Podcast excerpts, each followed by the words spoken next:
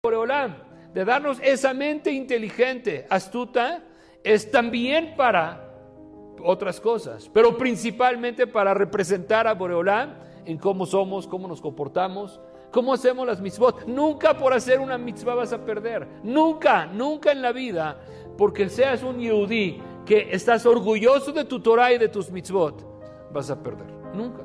Nunca porque pidas una comida kosher congelada vas a perder. No por eso se pierde, que nos da pena hay veces. O que nos da pena decir que, que somos Yehudim o rezar en un lugar público. ¿Por qué te da, si te tocó la tefilá ahí, di la tefilá ahí? ¿Por qué no? ¿O por qué hemos perdido el valor del orgullo de decirle a nuestros hijos, eso no es para nosotros? Eso no se come, eso no se habla. Un yudí tiene que estar en ese nivel en donde ve algo que va en contra de la moral, en contra de lo correcto y decir, wow, ¿qué pasó? Eso no es para mí.